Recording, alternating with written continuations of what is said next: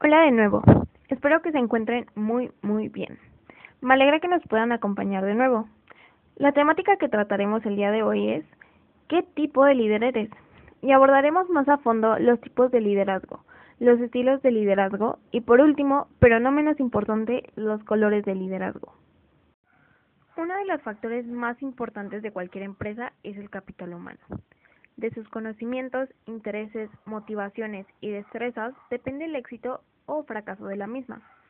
Sin embargo, a pesar de que una empresa cuente con trabajadores implicados y talentosos, es necesaria la presencia de un líder que oriente y coordine el trabajo de cada miembro del equipo. Comenzaremos hablando sobre los tipos de liderazgo. El primero es el liderazgo transformacional. Este es el liderazgo más valorado en la actualidad, se caracteriza por fomentar la participación creativa de los trabajadores, creer en los miembros del equipo, preocuparse por los demás, motivar a su equipo, inspirar a los miembros y por no tener temor a tomar riesgos. Luego está el liderazgo transaccional, que también se conoce como liderazgo institucional. Este se enfoca en el cumplimiento de las tareas. Cuando estas se realizan de forma eficiente, se obtiene una recompensa, pero cuando se falla, un castigo. También tenemos al liderazgo autocrático. En este tipo de liderazgo toda la responsabilidad y todo el poder recae en el líder. La toma de decisiones se centra en su totalidad en él, siendo este quien elige el qué, el cómo, el cuándo y el quién y con qué recursos se cuentan. El liderazgo laissez-faire es un tipo de liderazgo más liberal, cuyo principal objetivo es crear un equipo que pueda trabajar de manera independiente, sin que el líder tenga que intervenir constantemente. El líder asume un papel más pasivo, pues, aunque determina los objetivos y facilita los recursos, los trabajadores tienen una gran libertad y poder de decisión. Por último, tenemos al liderazgo democrático. Las decisiones aquí son compartidas entre los altos mandos y los trabajadores sin que la palabra de unos valga más que la de otros. El líder fomenta la comunicación y la participación continua en las decisiones, anima y agradece las sugerencias de los trabajadores. Ahora hablaremos sobre los estilos de liderazgo. El primero es el estilo correctivo. Aquí el líder monitorea la presencia de fallas en el desempeño para tomar acción correctiva, pudiendo también intervenir solo cuando los trabajadores lleguen a hacer graves errores o no actuar en absoluto evitando tomar decisiones. También está el estilo orientativo. Aquí el líder es un visionario. Tiene una visión clara a largo plazo y con su entusiasmo moviliza a las personas hacia esa visión. El liderazgo orientativo genera un gran compromiso hacia los objetivos y la estrategia de la organización. Este estilo mejora el ambiente en el trabajo.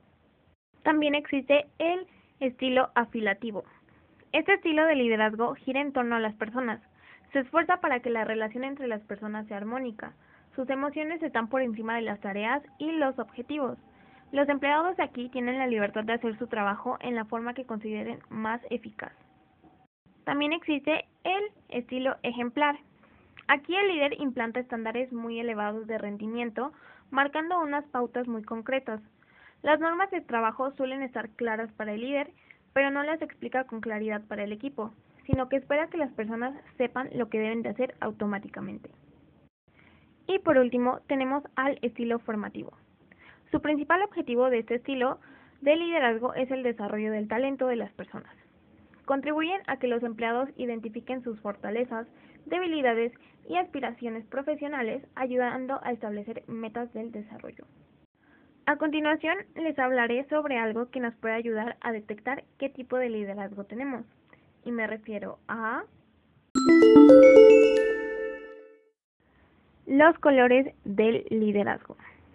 Dentro del liderazgo existen cuatro colores que sirven como medidores para que nos demos una idea de qué tipo de líderes somos. Y estos son rojo, amarillo, verde y azul. Comenzaremos hablando sobre el color rojo. Este color se caracteriza por ser decidido, determinado, emprendedor, competitivo y exigente.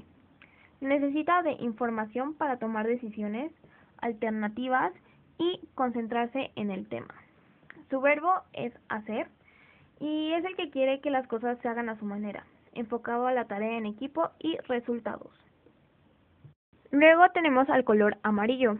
En los proyectos es quien busca que sea divertido.